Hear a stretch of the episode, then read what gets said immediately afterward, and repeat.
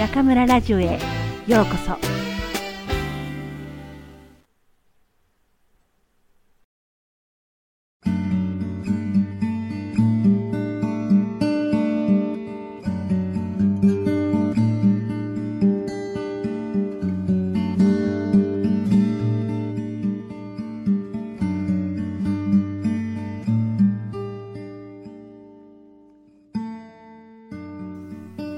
新しい自分を見つける近道。いつも新しい自分を模索したい。僕にはこんな願いがあります。毎朝毎日新しい自分を探すのが楽しいと感じているのです。なぜなら僕は完璧ではないから。理想の姿ではまるでないから。もちろん暮らしの小さなことでも人との関わりでも仕事でも自分なりに誤っていない道を歩んでいるつもりです。100%この道でいいんだと信じてスタートします。それでも僕は多分間違えます。正しいとしてもその道が完璧とも限りません。だから信じると同時にもっと他のいい道はないか、あるいは別のやり方があるのではないかと考えることをやめません。他の道、別のやり方を考えることは、今の自分を否定すること。自己否定というと、暗い言葉だと感じるかもしれませんが、これこそ新しい自分を見つける近道です。昨日と全く同じ今日が来て、そっくりの明日が続いて、いつの間にか月日が過ぎていく。こんな現状維持は、まるで進歩がなく、つまらないと思います。何一つ変わらないまま月日が経てば心はそのうち柔らかさを失います。精神が凝り固まるほど危険なことはありません。絶対にこれが正しいんだという主張にしがみついた途端成長は止まるものです。何々しなければいけないと断じる癖がついてしまえば新しい自分を見つけるなんて到底できなくなるでしょう。恩子知心という言葉がある通り、古いものや先人の知恵から学ぶことはたくさんありますが、その一方で、今の時代ならではの自分なりの新しさを見つけることは、生きている証ではないでしょうか。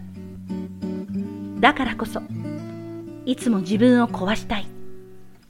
自己否定を繰り返し、自分を粉々に壊したい。心を柔らかくし、新しい精神を見つけたい。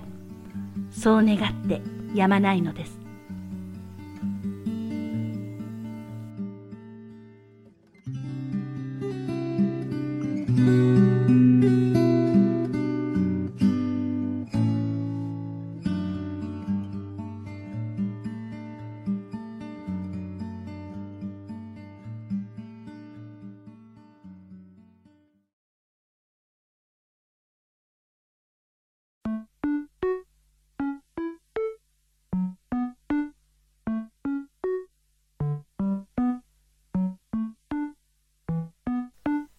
皆さんこんばんは。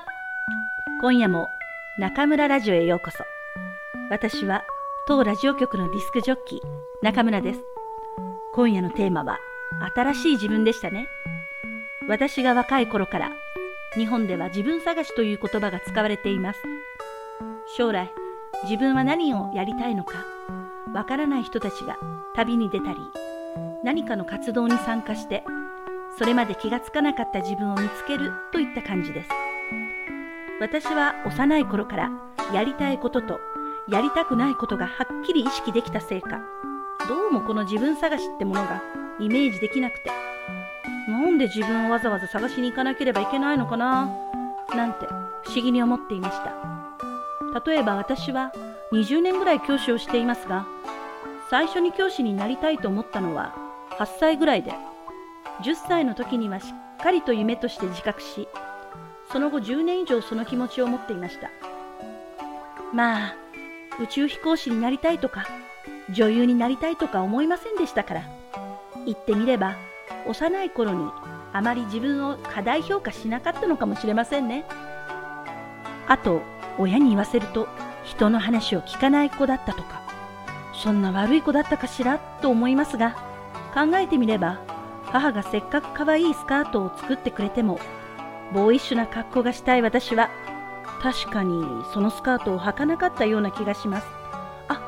そういえば結局成人式の着物も着なかったし大学卒業の時に袴も履かなかったし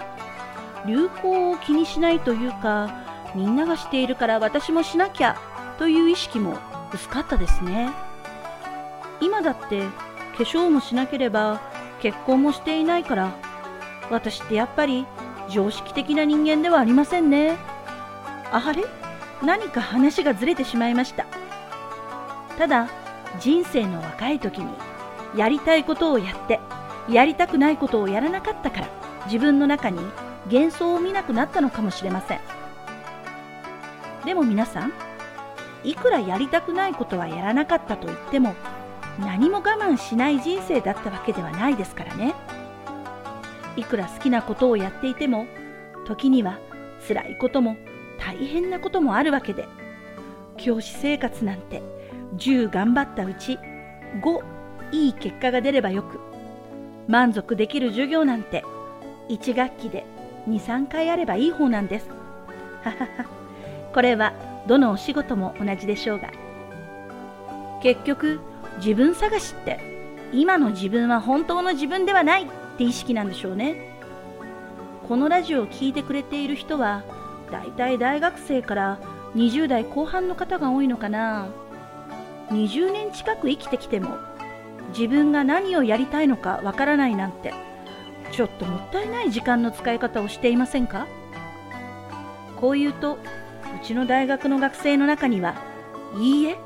私は中学高校しっかり勉強して一流大学に入りました。って言い返す子がいそうですけどじゃあ何のために6年間も猛勉強したのかなって思います。教師である私がこういうことを言うとちょっと問題がありますが